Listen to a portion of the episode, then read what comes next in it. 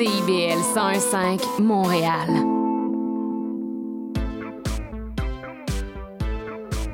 CIBL, au cœur de la culture.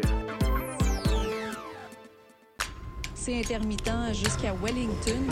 Vers la rive sud, congestion depuis Turcot, euh, parce qu'on a eu un accident tout à l'heure sur la 132. Bon, ben c'est clair, tu vas être en retard. Ouais, cool. J'ai de la gym. Parce que la 132 demeure encore occupée. Il est 9 h. CIBL. 101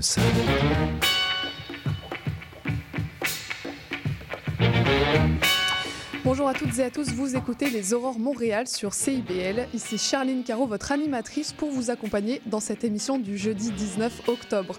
Aujourd'hui, on reçoit nos chroniqueurs avec Quentin Dufrane pour les enjeux d'actualité et Daniel Bergevin pour les musées de Montréal. Et en entrevue, on accueillera Emmanuel Heisbourg pour parler du lien entre musique et politique au Québec. Alors que vous soyez au travail, sur la route ou bien tranquillement en train de vous réveiller, bienvenue sur les ondes de CIBL. Et dans les actualités, la violence armée est en baisse à Montréal. Des statistiques plus faibles que prévues sont observées alors que le service de police montréalais s'attendait à un été chaud, je cite. Et cet été, justement, la violence armée était 25% plus faible que l'année dernière. Plus précisément, entre juin et septembre 2023, 35 événements avec décharge de feu ont été rapportés contre 43 il y a un an. Pour expliquer cette baisse qui se poursuit, les autorités mettent en cause la visibilité policière, les enquêtes criminelles, la prévention et le renseignement. Et ensuite, avis aux amateurs de vitesse. La Coupe du Monde 2023 de patinage de vitesse commence ce samedi à Montréal. Les premières épreuves de la compétition internationale internationales auront donc lieu à l'Arena Maurice Richard durant les deux prochaines fins de semaine. Euh, L'équipe canadienne de patinage de vitesse sur courte piste sera présente et lancera à cette occasion sa saison internationale. Les athlètes canadiens sont d'ailleurs ravis que ces épreuves se tiennent à Montréal, à la fois pour la foule présente et les conditions physiques permises. On espère donc euh, des médailles dès cette fin de semaine. Et puis vous pouvez retrouver bien sûr des billets à partir de 10 dollars et davantage d'informations sur le site speedskating.ca. On continue sur euh, CIBL avec la chronique Actu de Quentin Dufran après avoir écouté Plan B de Chawit.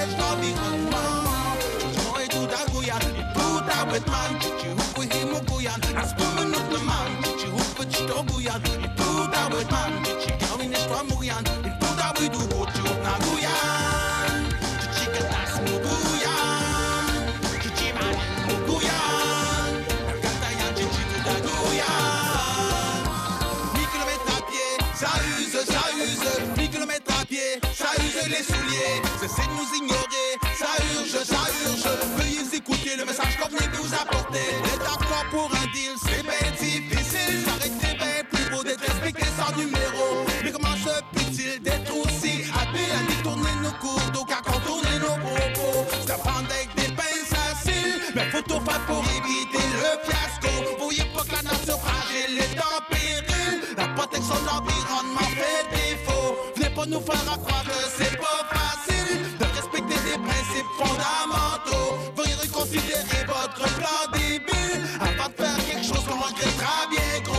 bet pobiedą Czuć moje duda gujan Buda bet man Czy hukły himu gujan Raz tam minutny man Czy ci hukły czto gujan I buda bet man Czy ci kawi niż to amujan I buda budu oczy na Czy ci katak smu Czy ci ani Na kata jan czy ci duda gujan Oh no Czy ci moje duda gujan I buda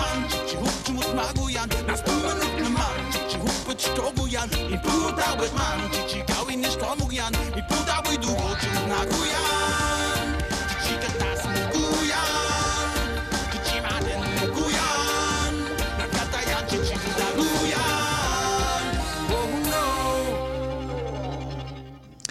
Et on reçoit aujourd'hui notre nouveau chroniqueur, Quentin Dufrane, qui viendra toutes les deux semaines nous décrypter une sélection d'actualités montréalaises. Bonjour Quentin. Bonjour Charline. Et quel est le premier su- sujet d'actualité dont tu veux nous parler aujourd'hui? Alors pour cette première chronique, je vous emmène en plein cœur de la métropole. Charline, j'ai une question pour toi. Quelle serait ta réaction si je te disais qu'il y aurait d'éventuelles tombes anonymes d'enfants autochtones au pied du Mont-Royal C'est sûr que c'est assez euh, tragique. J'avais en effet entendu parler de, de ces tombes anonymes autour de pensionnats, mais pas en plein cœur de Montréal. Eh bien oui, en tout cas, c'est ce qu'allèguent les aînés Ganyangeaga. C'est un groupe de femmes de la communauté Mohawk qui sont aussi connues sous le nom des mères Mohawk. Alors selon elles, le site de l'ancien hôpital Royal Victoria et de l'institut psychiatrique Allan Memorial qui lui est affilié abriterait des vestiges archéologiques du premier village iroquois précolonial ainsi que des tombes anonymes d'enfants autochtones. Donc des vestiges archéologiques, euh, j'imagine euh, la raison, mais pourquoi des, sépultures anonymes d'enfants autochtones? Alors, toujours selon les mères Mohawk, des enfants autochtones auraient été enterrés sur le site à la suite d'atrocités perpétrées dans le cadre du projet MK Ultra par la CIA et le Canada. Je vous explique. Pour résumer, entre 1954 et 1963, il y a donc une soixantaine d'années, des expériences ont été dirigées dans le plus grand secret par le psychiatre américain Donald Evan Cameron dans le but de contrôler l'esprit de sujets humains. Et pour y arriver, il a utilisé des drogues comme le LSD, mais aussi des techniques psychologiques comme la privation de sommeil ou encore des séances d'électrochoc.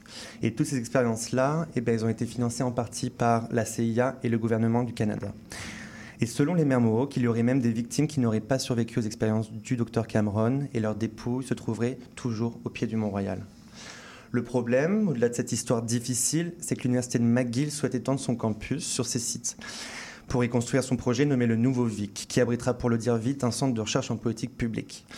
Mais pour les mères Mohawk, ce projet, qui est quand même un projet de 850 millions de dollars, ne peut voir le jour tant que la lumière ne sera pas faite sur cette période sombre de l'histoire autochtone. On peut donc euh, imaginer euh, que le combat sera long et difficile parce que la question n'est pas évidente. Euh, comment ces mères Mohawk, elles vont faire pour mener cette bataille? Alors, les mères ont d'abord euh, porté leur cause en 2021 devant la Cour supérieure du Québec, alors qu'on apprenait au même moment la découverte d'au moins 200 tombes anonymes près de l'ancien pensionnat de Kamloops en Colombie-Britannique. Elles ont ensuite intenté une action civile en mars 2022 contre le Centre universitaire de santé McGill, la Société québécoise des infrastructures, l'hôpital Royal Victoria, la ville de Montréal et d'autres instances gouvernementales pour que les travaux d'expansion du campus de McGill cessent le plus tôt possible.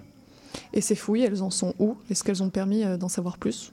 Et ça a payé, en effet, puisqu'en octobre dernier, la Cour a ordonné l'arrêt des travaux, le temps de procéder à des fouilles. Pour l'instant, rien de majeur, mais le recours de chiens renifleurs de restants humains aurait permis d'identifier une zone d'intérêt près de l'hôpital Royal Victoria. Une chaussure d'enfant aurait été aussi retrouvée, ainsi que des ossements, mais après analyse, il s'agirait finalement euh, de restes d'animaux. Du côté de l'université de McGill, on soutient qu'aucune de ces découvertes n'est significative. Il faut savoir que les fouilles n'ont débuté que très récemment, puisque ce n'est qu'en avril dernier et après plusieurs séances de médiation que les différents partis ont convenu d'un accord sur la façon de procéder. Cet accord il stipule entre autres que si aucune tombe n'est trouvée immédiatement, les travaux d'excavation du projet Nouveau Vic pourraient commencer. Et est-ce que ces mères euh, Mohawk, elles avaient les ressources nécessaires pour euh, s'attaquer à toutes ces grandes institutions? Alors ça a été un véritable bras de fer entre les mères Mohawk et les institutions qu'elles poursuivent en justice. Il faut savoir que les mères Mohawk sont un groupe de femmes traditionnalistes qui rejettent notamment les conseils de bande.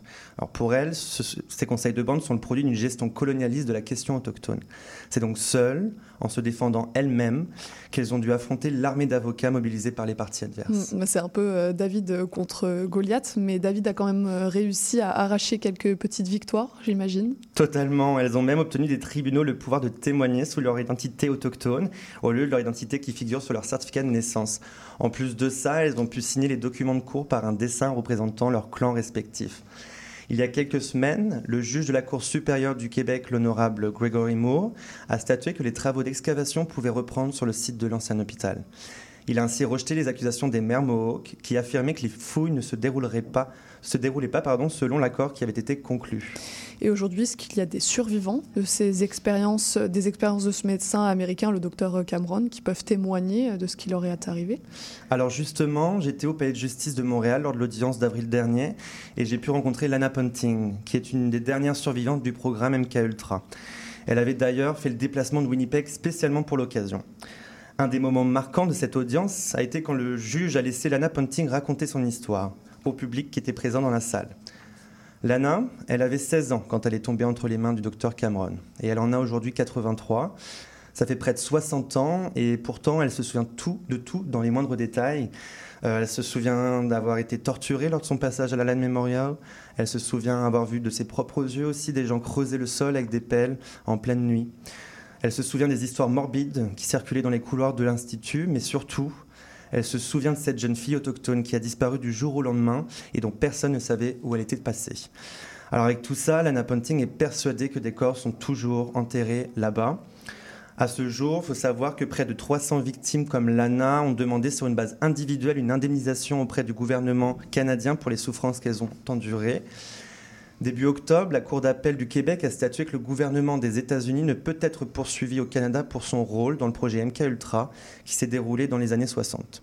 Ce verdict a été notamment prononcé dans le dossier émanant d'une action collective euh, que des Montréalais victimes du projet MK Ultra ont intenté en janvier 2019 contre l'Université de McGill, l'hôpital Royal Victoria et les gouvernements américains et canadiens.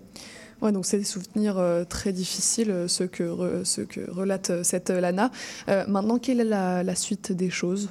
Eh bien, les Mermoks sont censés retourner devant la Cour en octobre prochain pour questionner de nouveau le bon déroulement des fouilles. Donc Charline, c'est un sujet qui risque d'être euh, dans les manchettes prochainement à nouveau. Eh ben, on continuera de, de le suivre et maintenant on, on, quitte le flanc du Mont-Royal et le souvenir de ces tristes expériences pour aller dans le quartier chinois. Euh, cette fois-ci une bonne nouvelle puisqu'il a été reconnu il y a quelques jours comme patrimoine historique. Oui, c'est la ville de Montréal qui en a fait l'annonce le 13 octobre dernier. Donc quelques mois après que le gouvernement du Québec a officiellement classé comme site patrimonial le noyau du quartier chinois ainsi que deux bâtiments qui y sont situés. Cela comprend l'édifice de l'école britannique et canadienne de Montréal, aussi connu sous le nom de la Maison Wing. Cet édifice-là, il aurait été construit entre 1826 et 1827, ce qui fait de lui un des plus anciens bâtiments du quartier chinois. Le deuxième bâtiment en question est celui de l'ancienne manufacture de cigares S. David Son, dont la construction remonterait quant à elle à 1884.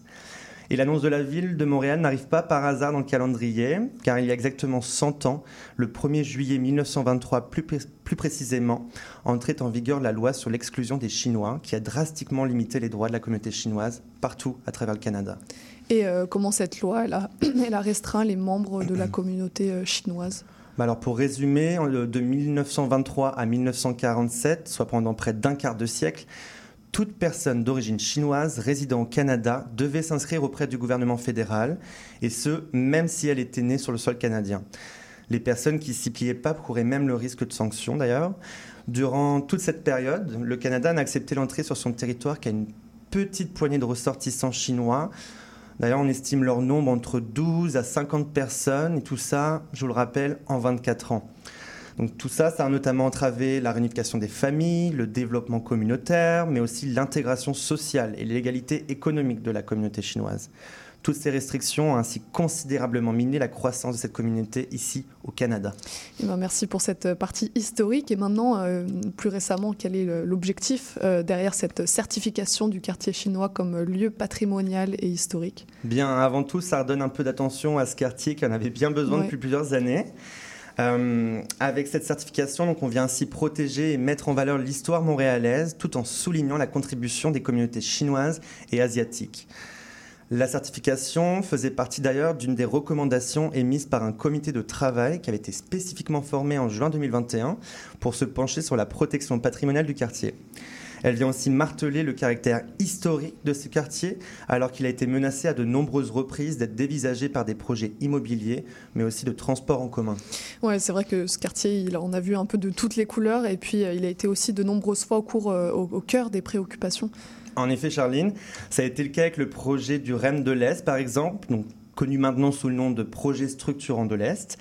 La mairesse de Montréal, Valérie Plante, s'était même mise en travers du tracé que proposait la Caisse de dépôt et Mhm. placement du Québec, la CDPQ Infra, car elle prévoyait de placer une station d'embarquement aux portes du quartier chinois. Alors, la mairesse, toujours, avait déclaré en conférence de presse qu'elle qu'elle ferait son nécessaire pour protéger le secteur. Plus tard, l'idée d'une station du projet structurant de l'Est en plein quartier chinois fut mise de côté. Toujours pour protéger son aspect visuel et historique, le quartier a aussi fait l'objet d'une modification du plan d'urbanisme qui vient désormais limiter la, hausse- la hauteur pardon, des, des nouveaux bâtiments et la densité maximale permise. Et euh, le quartier chinois a aussi fait euh, l'actualité dernièrement, notamment en lien avec euh, le sentiment d'insécurité qui s'y est installé depuis quelques années. Oui, en effet, au-delà de l'urbanisme, le quartier chinois connaît des enjeux de- en termes de sécurité, avec notamment une hausse des actes de violence. Des commerçants avaient interpellé en juillet dernier le service de police de la ville de Montréal, ainsi que l'administration Plante, pour que des mesures soient déployées afin de contrer les actes de violence en lien avec le trafic de drogue. Selon certains commerçants du quartier chinois, ce secteur connaîtrait aussi une hausse du nombre de personnes en situation d'itinérance. Et aujourd'hui, quel est l'état de la situation? Eh bien, début septembre, plusieurs centaines de résidents du quartier chinois ont lancé une pétition afin d'interpeller les autorités face à l'urgence de la situation. On a aussi appris malheureusement qu'un des refuges pour personnes en situation d'itinérance qui se trouvait en plein cœur du quartier devrait fermer ses portes d'ici la fin octobre. Euh, cette décision aurait été prise suite à de nombreuses plaintes, notamment venant des commerçants et de résidents qui auraient été la cible d'actes criminels et de violences en lien avec la consommation de substances et l'itinérance. En plus de ça, le refuge situé dans le, complexe Guy Fabreau sera prochainement déplacé pour cause de travaux. La mairesse Valérie Plante a toutefois expliqué en conférence de presse que le nouvel emplacement du refuge sera dans le même secteur afin de ne pas déstabiliser les personnes en situation de vulnérabilité. En tout cas, pour les habitants du quartier chinois, la situation ne pourra pas s'améliorer tant que des solutions pérennes ne seront pas trouvées par les différents paliers gouvernementaux. Eh ben merci Quentin pour ce décryptage de l'actualité montréalaise. On se retrouve dans deux semaines pour ta prochaine chronique. Merci beaucoup et puis à bientôt. Merci à toi. On continue sur CIBL avec l'entrevue d'Emmanuel Georges pour parler de musique et de politique. Et avant ça, je vous propose d'écouter Le Pas si léger d'Émile Proux-Cloutier. Le petit sourire des jours où tu veux pas pleurer, tes mirages d'amour, tes demandes d'amitié. Les années en bascule, chargées comme une mule, un monde dans les bras que personne ne voit. Sur les murs de la tour où tu restes caché, le chant des gens autour est venu s'échouer, à fuir tes peines perdues, à foncer tête baissée. T'es-tu jamais rendu plus loin que le bout ton nez? Comment peut-on toujours vivre sans déranger, avoir le cœur si lourd et le pas si léger? Comment peut-on toujours vivre sans déranger, avoir le cœur si lourd et le pas si léger?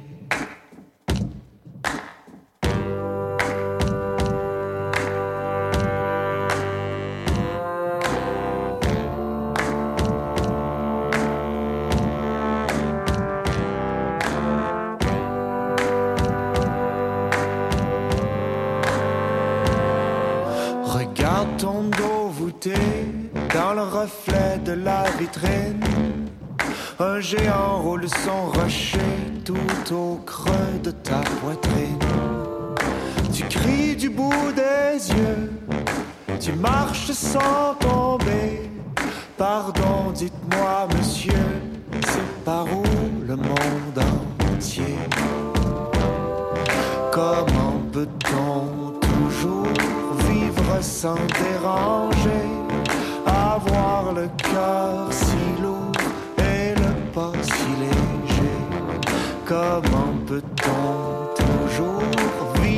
sans déranger, avoir le cœur si lourd et le pas si léger?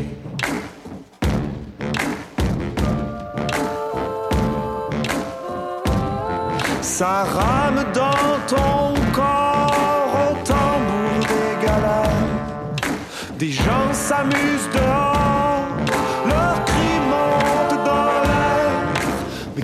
que t'attends pour venir nous donner la main? J'attends juste le jour où j'aurai plus peur de rien. Dis-moi ce que tu écoutes, je te dirai pour qui tu votes. Aujourd'hui, on reçoit Emmanuel Esbourg, ancien post-doctorant de l'UCAM et auteur d'une recherche qui explore le lien entre les préférences musicales et les attitudes politiques au Québec. Bonjour Emmanuel. Bonjour. Pour commencer, quel est votre style de musique préféré? Euh, ça va être le rock surtout. Euh, J'ai passé mon adolescence et une partie euh, de ma jeunesse à écouter de la musique alternative. Et en fait, euh, une des raisons qui m'ont poussé à m'intéresser au lien entre musique et politique, c'est que tous les mouvements do it yourself, tous les mouvements liés à ce type de musique m'ont pas mal façonné politiquement, mais aussi personnellement. Et ça a amené à me poser des réflexions sur la musique et la politique de manière générale. Et actuellement, j'écoute toujours beaucoup de musique et j'aime en faire, euh, ce qui m'a amené en fait à travailler sur ces sujets par le passé. Ouais, on verra par la suite que les goûts musicaux euh, ne sont pas anodins, mais pour donner un peu de contexte, donc euh, dans votre article, vous cherchez à comprendre s'il y a un lien entre la musique qu'on écoute et nos attitudes politiques, Mhm. c'est-à-dire euh, notre degré euh, d'intérêt pour la politique et nos idées politiques. Comment vous avez trouvé euh, l'idée de vous intéresser à ce sujet-là? Parce que est-ce que c'est un sujet niche un peu?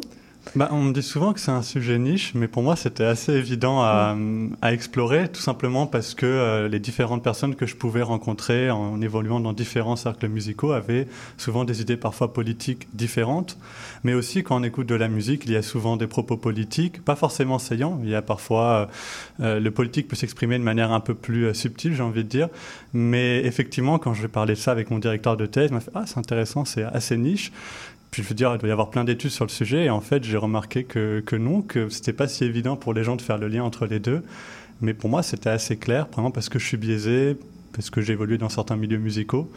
Mais euh, effectivement, c'est assez peu étudié, mais pourtant, euh, ça semble assez évident euh, pour moi. Mhm.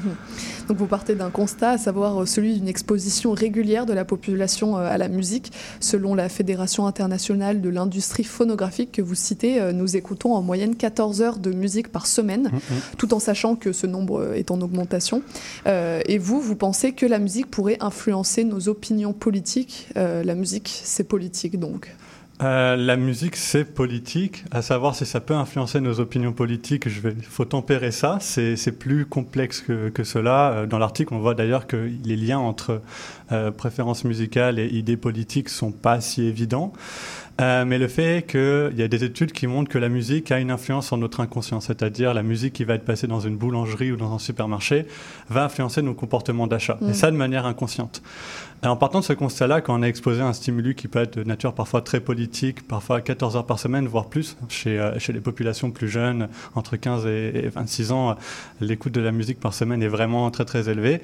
Forcément, ce contenu politique, on peut se poser la question de savoir est-ce qu'il va nous influencer, est-ce qu'il va nous façonner, ou tout simplement le contraire. Parfois, on, on écoute des musiques politiques parce qu'on a déjà des idées politiques construites. Quand on est supporter d'idées de gauche assez radicales, on va rarement écouter des musiques d'extrême droite, etc. Bah, J'allais y venir justement, est-ce qu'il y a des genres euh, musicaux plus politisés que d'autres? C'est euh, même si la question semble, la réponse semble évidente, c'est un peu plus complexe que cela. Évidemment, il y a des genres musicaux, particulièrement dans le rock ou même dans le reggae ou autre, où les paroles sont éminemment politiques, dans la musique country aussi. Mais souvent, c'est pas aussi euh, binaire qu'on veut bien le penser. Il y a des genres musicaux qu'on va associer à des idées de droite comme le country. où On va trouver certains musiciens, au contraire, euh, plutôt à gauche. Et en fait, le politique peut s'expliquer de manière beaucoup plus saillante que seulement, enfin, pas saillante, mais subtile que euh, les paroles. C'est-à-dire, euh, récemment, il y a des mouvements musicaux en musique électronique comme la musique hyper-pop ou autres qui, qui ont, je dirais, une allégeance politique tournée vers l'inclusivité, l'intersectionnalité. Mais cela ne s'exprime pas forcément dans les paroles, c'est plus dans la manière, par exemple, de d'exprimer la musique dans certains lieux, dans la communication qu'on va avoir en dehors de nos morceaux. Un bon exemple, par exemple, à Montréal, c'est Godspeed You Black Emperor, qui est un groupe de post-rock qui fait essentiellement une musique instrumentale, mais pourtant, dans leur communication et dans la manière d'aborder les choses, ils sont considérés comme un des groupes les plus intermondialistes euh, de la scène rock. Mhm.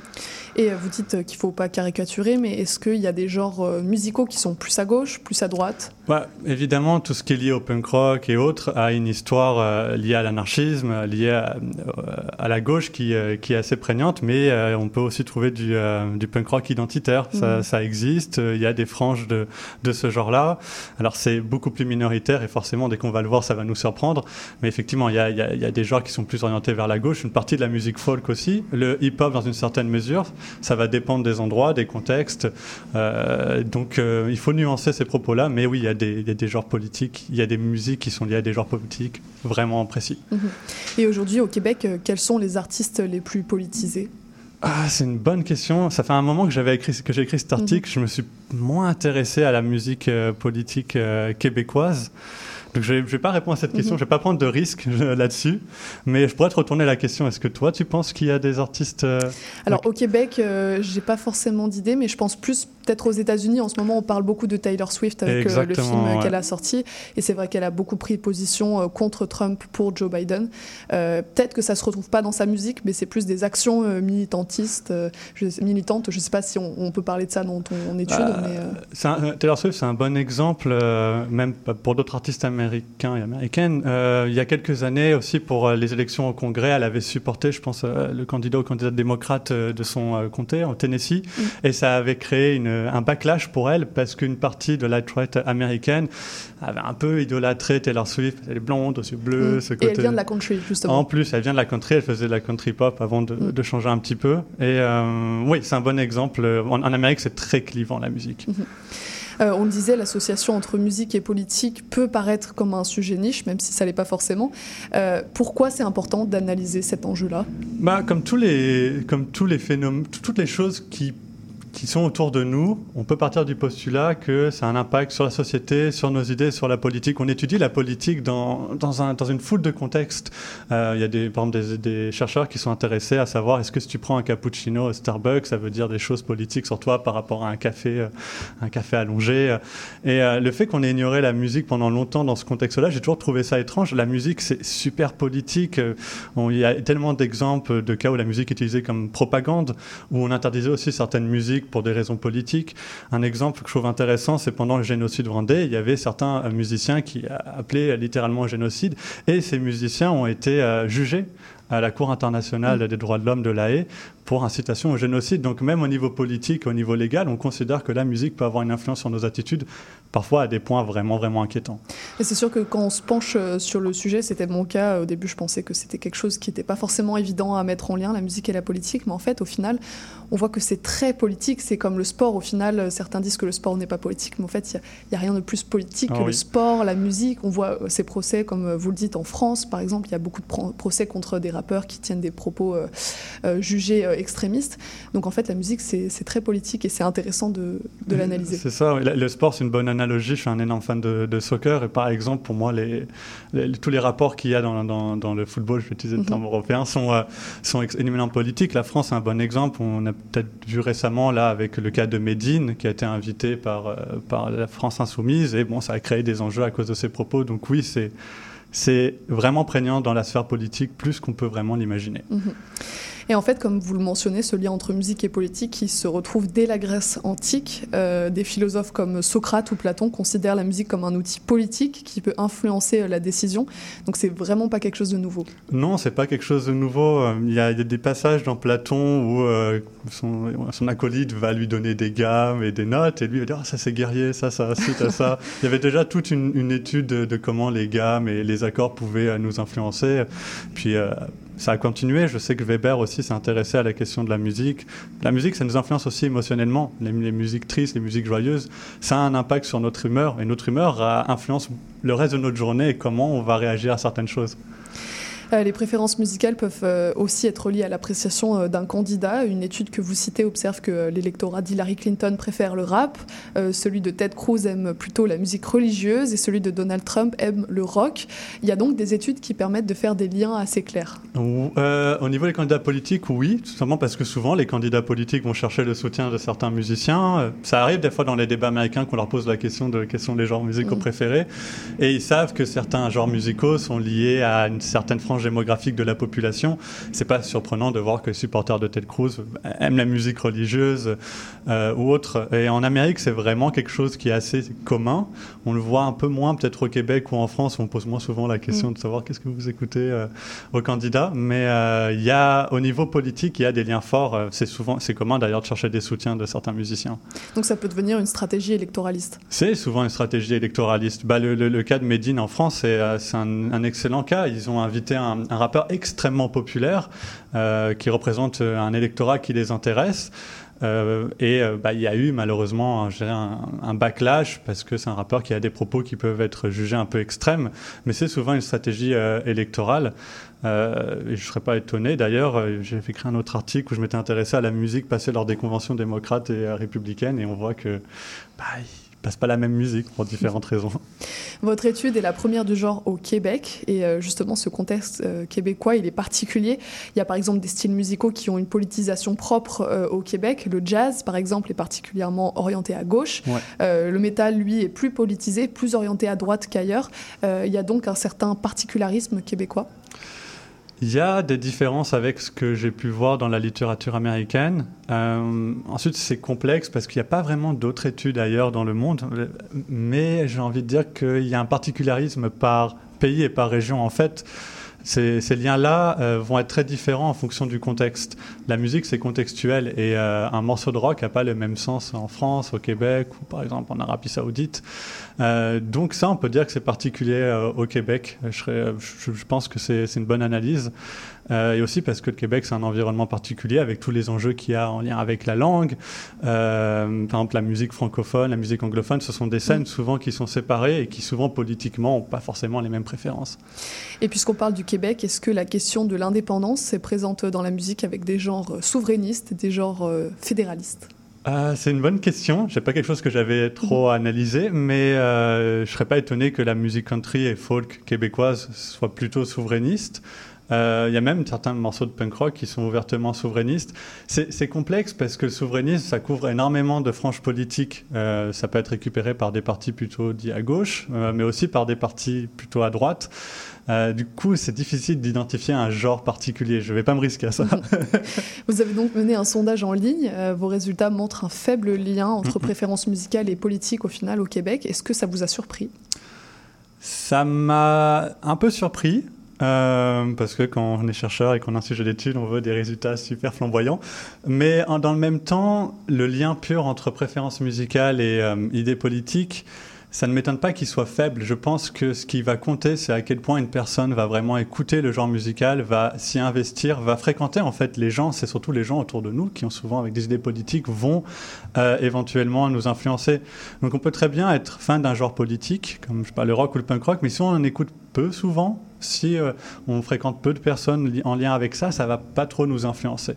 Et là, c'est une des limites de l'étude, c'est que moi, je peux regarder les, préférences, ça de manière un peu statique. Mais ça, c'est intéressant de faire des entretiens, d'aller un peu plus loin, de, regarder ça genre, sous-genre par sous-genre. Et euh, c'était un peu en fait le début euh, de cette réflexion. J'ai toujours considéré cette recherche comme un petit peu, ok, on part de où? Et où est-ce qu'on peut aller après? Et euh, ce faible lien, au final, est-ce que euh, vous en étiez pas déçu, comme vous le dites? Est-ce que vous estimez quand même que votre étude apporte quelque chose à ce domaine-là? Oh, je suis pas tellement déçu. Je trouve quand même pas trouver de lien, c'est toujours intéressant, même si euh, c'est plus dur à publier, mais ça a été publié, mhm. donc comme quoi. non, je trouve ça intéressant parce que il n'y avait en fait pas vraiment de, portrait pour le moment à ce sujet au Québec. Euh, que ça pose certaines bases pour euh, essayer de comprendre ça. Je serais pas étonné d'ailleurs qu'avec un échantillon plus grand, peut-être pas forcément un échantillon étudiant, on trouve certains liens euh, que moi je n'observe pas. cette étude a des, limites. Je pense qu'il y a que 500 étudiants qui ont, qui ont répondu. Pour moi, l'objectif c'était plus de dire ok, on va quand même commencer quelque chose ici, on va s'intéresser au Québec dans ce contexte-là, et c'était aussi pour proposer autre chose que simplement des études faites sur des échantillons d'étudiants américains qui en général parfois des, des résultats plus beaux que les miens, tout simplement parce que la musique là-bas est très très clivante et comme tu l'as évoqué plus tôt avec Taylor Swift, etc. Est-ce que ça pourrait être plus pertinent euh, de développer cette étude à une population euh, assez large? Je pense aux personnes de 30, 40, 50 ans. Exactement, c'est euh, une des limites de l'étude, hein, c'est qu'on est sur une démographie particulière. Euh, si on, ce serait vraiment intéressant de voir par exemple à quel point l'âge a une influence sur le lien entre euh, préférence politique et attitude musicale. Euh, et si on pouvait l'ouvrir même à des populations encore plus âgées, c'est quelque chose qui est souvent difficile à faire méthodologiquement parlant. En tant que chercheur, on a nos limites euh, pour pouvoir toucher ces, ces échantillons, mais ce serait vraiment, vraiment intéressant de le faire, évidemment. Il y a quand même euh, certains styles musicaux qui sont assez euh, politisés, selon votre étude, avec une association du rock au Québec, en tout cas à des idées de gauche, notamment sur les sujets économiques, donc c'est quelque chose d'assez précis. Le hip-hop, c'est également relié à un intérêt pour la politique, au contraire de la pop. Et pour le métal, c'est même un rejet des partis politiques que vous observez. Euh, au final, est-ce que, comme on le, vous l'avez soulevé au début de l'entrevue, est-ce que c'est la musique qui influence les attitudes politiques ou l'inverse? Ça, c'est la question de la poule et de l'œuf. Ouais, toujours, euh, on est toujours prudent quand on parle de causalité. Euh, c'est difficile de répondre à cette question. On n'a pas forcément les éléments pour répondre à cette question. Ça va, ça va dépendre d'énormément de facteurs. Pour le moment, ce que je peux dire, c'est qu'on voit un, un lien. C'est difficile de savoir quel est le sens de ce lien et qui influence quoi. Je serais pas étonné que les deux soient, soient concomitants, en fait, euh, qu'on s'intéresse à un type de musique qui nous amène à nous intéresser à des idées politiques, qui ensuite nous amène à nous intéresser à d'autres types de musique. Et comme tu le disais, le métal, il y a un certain rejet. Euh, c'est pas étonnant et je trouve ça intéressant. C'est plus un rejet du paradigme politique actuel. C'est des gens souvent qui vont être très politisés, -hmm. mais qui vont pas se retrouver dans la manière dont la démocratie s'exprime aujourd'hui. Pareil pour d'autres genres musicaux. Très bien, et ben merci euh, beaucoup d'être venu nous parler de cet article. Pour rappel, euh, il est intitulé Le lien entre préférences musicales et attitudes politiques au Québec, et vous pouvez le retrouver sur érudit.org en accès libre. Merci beaucoup, Emmanuel. Merci, merci Charlie. Une courte pause de publicité et non pas de musique, et on est de retour avec la chronique des musées de Montréal. Le bingo de CIBL arrive sur les ondes du 101.5 FM.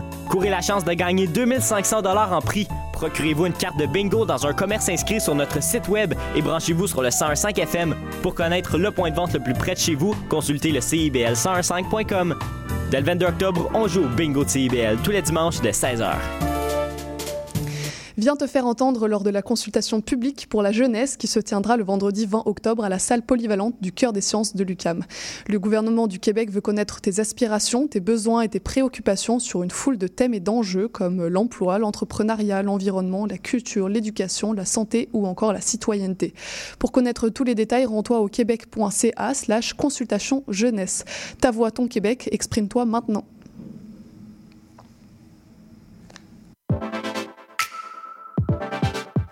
Bonjour, ici Boris Chassagne. Pour découvrir l'actualité locale d'un bout à l'autre du pays, écoutez l'émission Point de vue. On vous présente des reportages, portraits et entrevues réalisés par nos journalistes postés dans des provinces et territoires canadiens, société, art, culture, environnement, affaires publiques, l'information locale destinée à un auditoire national. Les jeudis 10h sur CIBL FM. Chez Éducalois. On sait que la loi, c'est pas toujours facile à comprendre. Mais nous sommes là pour vous aider à y voir plus clair. Alors arrête de tourner les coins ronds. Et renseigne-toi avec Angle droit. Chaque mardi de 11h à 11h30. Sur CIBL au 101.5. C'est un rendez-vous parce que savoir... C'est pouvoir. CIBL 101.5 Montréal. Et comme toutes les deux semaines, on reçoit Danielle Bergevin, notre chroniqueuse des musées de Montréal. Bonjour Danielle. Bonjour Charline. Et aujourd'hui, vous nous recommandez une série d'activités en lien avec l'automne et l'Halloween. Absolument. Euh, à l'automne, on le sait, les journées raccourcissent, on fête l'Halloween. Cette semaine, je vais vous parler d'expériences muséales à travers des activités à faire euh, en famille ou entre amis. Euh, C'est intéressant de, de, déborder un petit peu de la sphère euh, Euh, les musées montréalais offrent euh, au public des activités euh, vraiment captivantes pour embellir la saison et mettre, mettre de la lumière dans votre automne. Alors, les propositions de cette semaine sont vraiment guidées par cette saison qui est haute en couleurs. Et les musées proposent donc des activités en lien avec les saisons? Absolument. Euh, c'est une euh, même euh, dans les dans, dans des chroniques euh, à venir, on pourra parler de Noël et etc. Mais oui, les, les musées sont très ancrés dans ce qui touche leur public. Et j'imagine que certaines activités sont devenues des rendez-vous annuels pour certains Montréalais, Montréalaises. Absolument. La, la, la, le premier, la première proposition que je vous fais en est une. Alors, je vous parle du jardin botanique, de l'événement Jardin de lumière. Je vous fais une petite parenthèse. Je suis allée hier soir. C'est magnifique. Vous confirmez, vous recommandez. Alors, euh, l'événement euh, Jardin de lumière du Jardin botanique est de retour, bien sûr. Euh, cette année, on retrouve la magie Ode à la Lune avec une nouveauté au Jardin de Chine. Alors, débutez votre visite par le chant des loups et l'astre de la nuit. Imprégnez-vous du jardin japonais qui se transforme en vaste toile sur laquelle l'automne vient se déposer. Puis, faites un voyage immersif et poétique au Jardin des Premières Nations. Enfin, le Jardin de Chine vous fait découvrir la plus célèbre légende chinoise, les amants papillons. Euh, Saviez-vous que euh, depuis 2001, les lanternes du Jardin de Chine sont dessinées par la conceptrice artistique du Jardin botanique, Mai Quinn Young. Elle est au cœur de la création des tableaux présentés euh, chaque année. Euh, ça fait quelques années déjà qu'elle rêvait de présenter cette fameuse légende. Arpenter les sentiers euh, de Jardin Lumière, c'est vraiment vivre des expériences immersives et sensorielles qui conjuguent l'art, la technologie et l'émotion. Euh, à l'occasion de l'événement Jardin de Lumière, euh, le Jardin de Chine vous invite à vivre intimement euh, l'expérience des lanternes traditionnelles chinoises. Accompagné d'animateurs passionnés, euh, vous êtes invité à calligraphier et à mettre en lumière vos propres lanternes. Laissez-vous entraîner dans l'univers de l'art millénaire des lanternes et illuminer votre parcours de magie. L'atelier gratuit, dure entre 20 et 30 minutes et euh, les réservations se font sur place. Et euh, je crois que l'événement Jardin de Lumière existe depuis euh, pas mal de temps. Combien de temps exactement? Effectivement, le Jardin des Lumières existe depuis 31 ans. Les premières éditions se déroulaient sous le nom Magie des Lanternes. Il y a certainement des gens qui appellent encore l'événement Magie des Lanternes et euh, se tenait dans le Jardin de Chine. Pour souligner le 20e anniversaire en 2012, le jardin japonais s'ajoute au parcours et la fête des lanternes devient Jardin de lumière. Et le Jardin des Premières Nations, il s'ajoute en quelle année? Le Jardin des Premières Nations s'ajoute en 2017 pour le 25e anniversaire. Et euh, je souligne une petite parenthèse que j'ai découvert hier soir. Vous pouvez profiter de la visite pour visiter les serres du Jardin botanique. Et euh, plus généralement, de quoi s'inspire euh, cette activité? Bien, la- l'activité s'inspire vraiment euh, beaucoup des légendes, dans, la, portion Jardin de Chine, euh, des légendes chinoises ou tout ce qui a trait à l'art millénaire des lanternes. Mais pour le reste, ce sont vraiment euh, des inspirations d'année en année qui, invitent les gens dans, dans, cet univers qui est assez magique, je dois le dire. Et concrètement, comment va se dérouler la mission des participants? Ça, c'était plus. euh, je vous en parlerai un petit peu plus tard pour euh, euh, le, le- le musée de la Chine. Eh ben, pas de souci, parce que je crois que votre deuxième recommandation, c'est la visite guidée de la maison Saint-Gabriel du 4 euh, octobre au 26 novembre. Oui. Alors, euh, oui, la Maison Saint-Gabriel vous offre une toute nouvelle visite guidée, euh, l'automne en Nouvelle-France. Euh, elle. venez explorer les différentes pièces de la maison alors que votre guide en costume d'époque vous explique les tâches et les traditions liées à la saison des couleurs. Apprenez-en plus sur les récoltes, euh, les façons de conserver la nourriture et pourquoi pas sur les origines d'Halloween. C'est une belle euh, occasion de découvrir ou redécouvrir un site historique unique au cœur de Montréal. Et comme c'est souvent le cas, les fêtes populaires, comme l'Halloween, ont des origines très anciennes, euh, pouvant parfois remonter à plusieurs siècles. Les fêtes qui s'installent dans les traditions ont souvent un lien avec les saisons, d'où l'idée de parler de l'automne dans cette chronique. À travers les époques, les rites évoluent sous l'influence des croyances populaires, des superstitions euh, ou de la religion. La dernière version de la fête d'Halloween telle que nous la connaissons aujourd'hui remonte à l'époque des Celtes du 9e siècle. Euh, et je vais laisser l'équipe de la Maison Saint-Gabriel vous, expliquer aux visiteurs pardon, comment cette coutume est apparue dans la vallée du Saint-Laurent au cours du 19e et du 20e siècle. Est-ce que vous, saviez, vous sauriez nous dire d'où vient le nom assez particulier de la fête de l'Halloween? Ben oui, en fait, euh, le nom de la fête Halloween vient du terme anglais abrégé de All Hallows Eyes, euh, qui peut se traduire par la veille de tous les saints ou la veille de la Toussaint. La Toussaint étant une fête religieuse catholique célébrée le 1er novembre.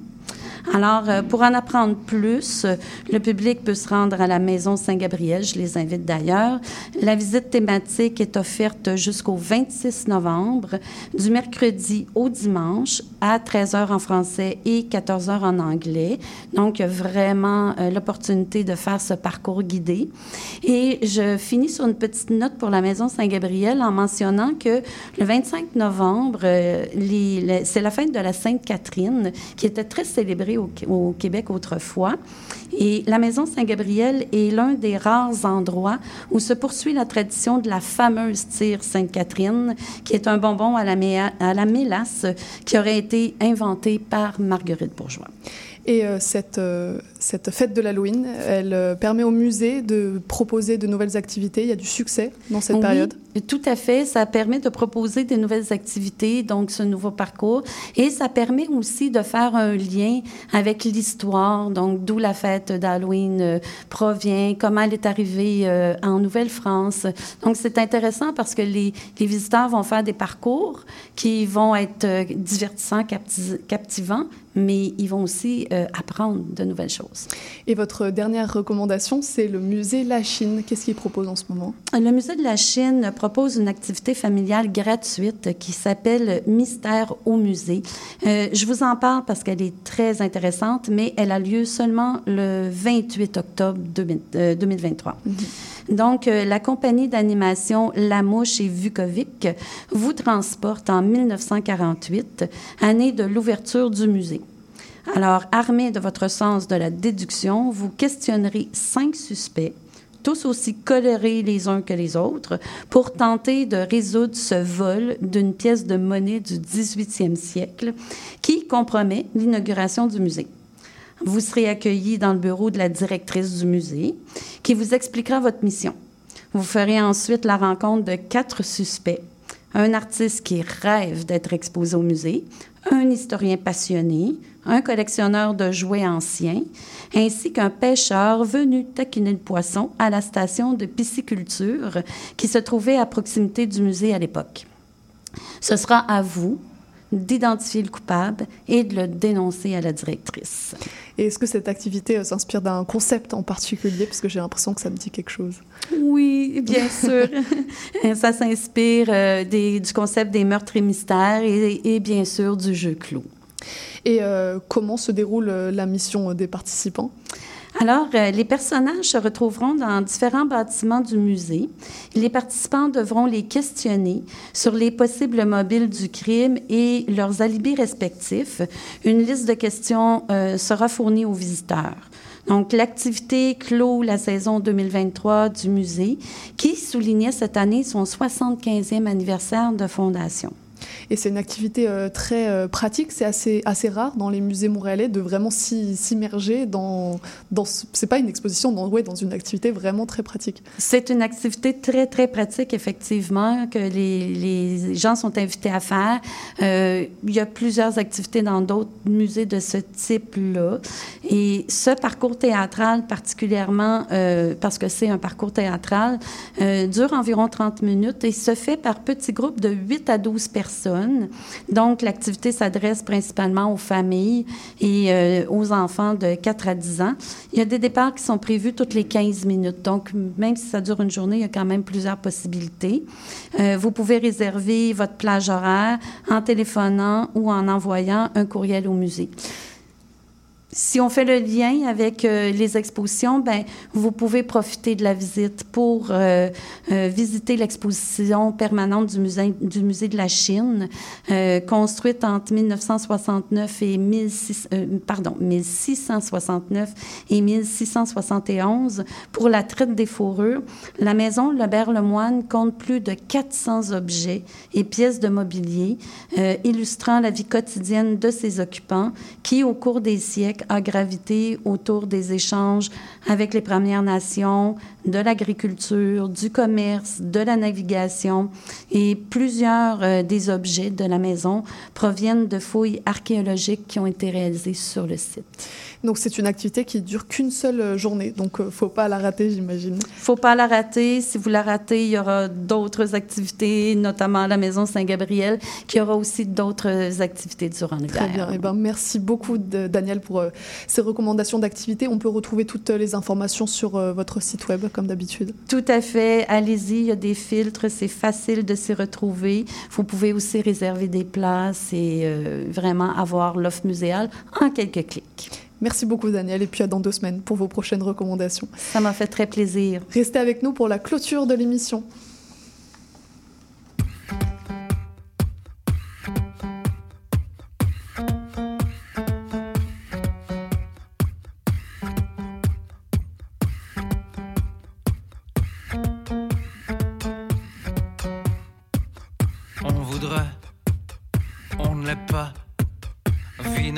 Je n'en veux pas, je n'en veux pas. On voudrait, on ne l'est pas. Jour banal, je veux cinéma, je veux cinéma. Je passe devant les vitrines. Je suis pas prêt de finir dedans. Tout mon noir qui se dessine. Je suis encore là, je me demande comment j'ai résisté au casting. Je reste loin du 1%. On part tous de la même espèce, alignés dans la même pièce, de la place pour un. La seule idée, finir dernier, c'est tout percer. Puisque dehors, c'est tout cassé, c'est qu'on pense trop.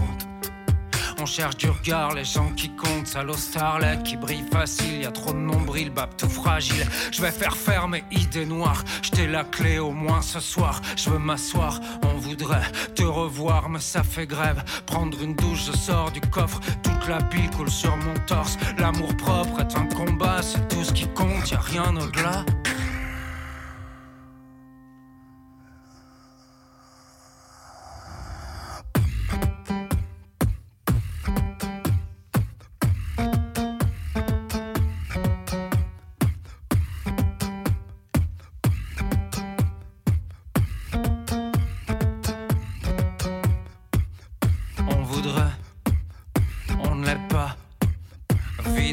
Je n'en veux pas, je n'en veux pas.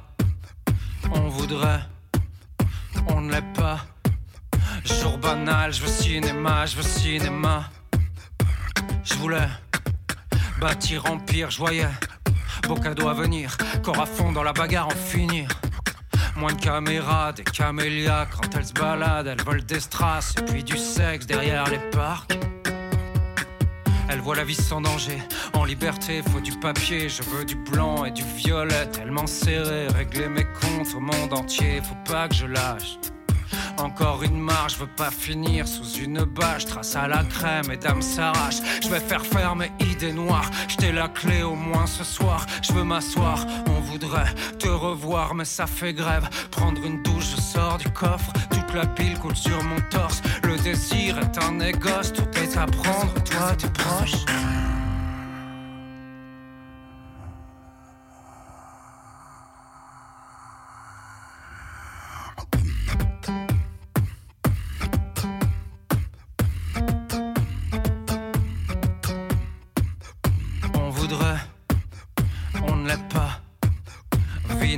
Je n'en veux pas, je n'en veux pas. On voudrait, on ne l'est pas. Jour banal, je veux cinéma, je veux cinéma. C'était Voudrait de Kabadzi. Et avant de clôturer l'émission, je voudrais vous parler du bingo de CIBL qui s'en vient dès ce dimanche. Euh, pour participer, vous pouvez vous rendre sur le site euh, internet de CIBL où vous trouverez le point de vente le plus proche de chez vous pour. Euh, vous procurer un livre de cartes de bingo. Et le dimanche à 16h, vous pourrez euh, vous brancher euh, sur le 101.5 FM pour participer au bingo avec euh, la possibilité de gagner 2500 dollars en prix. Alors, si vous êtes amateur de bingo ou si vous souhaitez soutenir CIBL, n'hésitez pas à aller chercher une carte de bingo chez votre dépanneur préféré. Donc, on se retrouve dimanche à 16h et puis tous les dimanches de ces prochains mois pour jouer au bingo tous ensemble. Et pour nous, c'est déjà la fin de l'émission. Je tiens à remercier Quentin Dufran, Daniel Bergevin et Emmanuel Heisbourg d'être venu à notre micro. Euh, toujours à la mise en onde et aux choix musicaux, c'était Maurice Bolduc que je remercie pour sa précieuse assistance. Euh, si vous souhaitez réécouter cet épisode ou ceux des jours précédents, vous pouvez vous rendre sur notre site web cibl105.ca ou sur les plateformes de podcast Balado Québec, Apple Podcast et Spotify. Il vous suffit de taper Les Aurores Montréal CIBL dans la barre de recherche et puis vous pourrez réécouter tous les épisodes. Demain à 8h, vous n'oubliez pas la rediffusion des meilleures entrevues de la semaine. C'était Charline Caro sur CIBL. Je vous remercie pour votre écoute et je vous dis à lundi pour notre prochaine émission.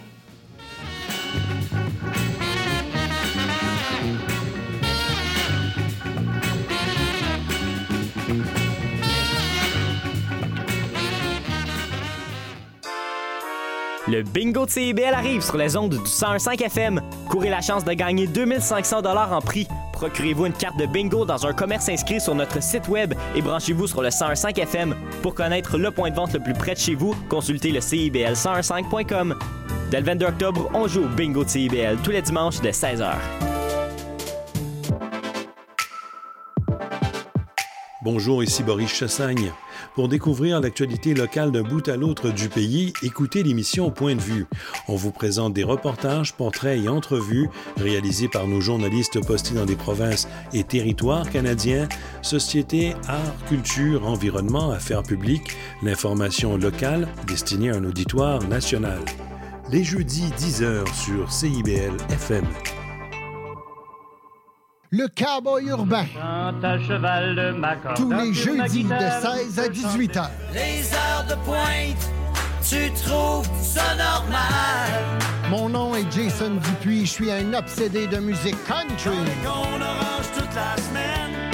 Je vous propose des entrevues, des performances et des grands classiques. La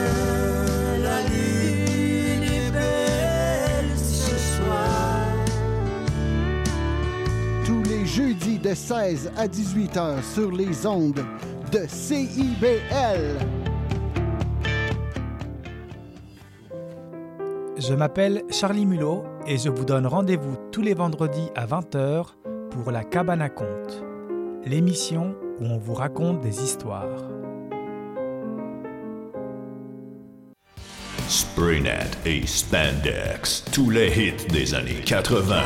Wow, wow, qu'est-ce que c'est ça? Ben, c'est pour annoncer ton émission. Mais non, je ferai pas jouer des hits. Je vais faire découvrir d'excellentes chansons qui ont pas ou très peu joué à la radio à l'époque. D'ailleurs, tu devrais aimer ça, je pense. OK, reste en ligne, cours la chance de gagner un voyage à Vegas avec Kat de tes chums. Eh, boy, boy. Spraynet et Spandex les mardis de 16h à 18h et en rediffusion les samedis de 21h à 23h sur CIBL 101.5. FM. Atención mi gente, este party está totalmente lleno y la gente me está pidiendo la remezcla desde el bloque FM.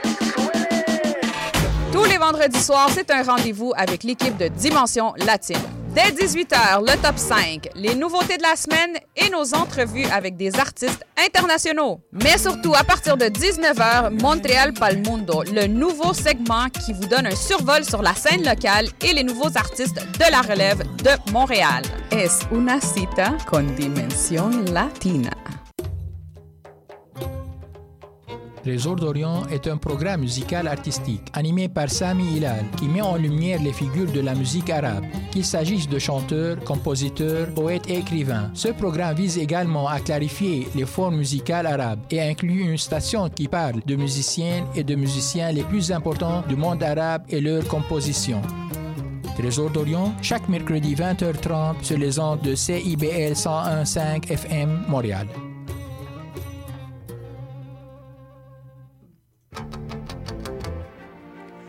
Néo-Québec tous les dimanches de 13 à 15h sur CIBL 101.5. Entrevue, chronique, débat, musique. Néo-Québec, le regard québécois sur l'actualité locale, nationale et internationale. Dimanche 13h-15h sur CIBL 101.5. Animé et réalisé par votre serviteur Cyril Equala.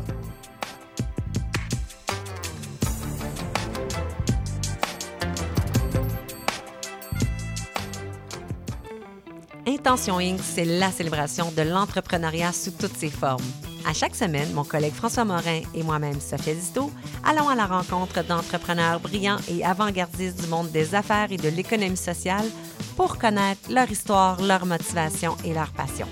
Si vous êtes à la recherche d'une étincelle pour passer à l'action, soyez à l'écoute d'Intention Inc. tous les jeudis de midi à 13h. Salut, c'est Laurie Vachon. Dans Attache Tatoon, tu vas découvrir les artistes d'aujourd'hui et de demain. Une heure d'entrevue avec les artistes émergents pour parler de création, de leurs influences et bien sûr de leur univers. Viens écouter Attache Tatoon. Une heure de musique, une heure de découverte, c'est dans Attache Tatoon, jeudi de 13h à 14h sur CIBL 101.5.